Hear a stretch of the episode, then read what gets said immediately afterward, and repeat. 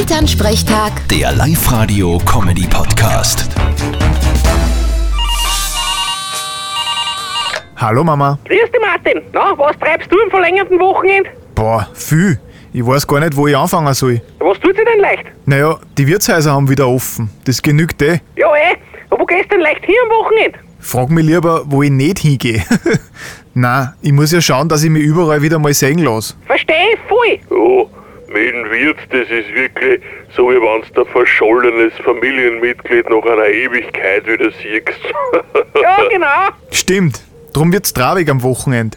Pfingsten sind ja überhaupt meine kirchlichen Lieblingsfeiertag. Wieso denn das? Weil die gesellschaftliche Konvention im Gegensatz zu Ostern und Weihnachten keine zwanghaften Verwandtschaftstreffen vorsieht.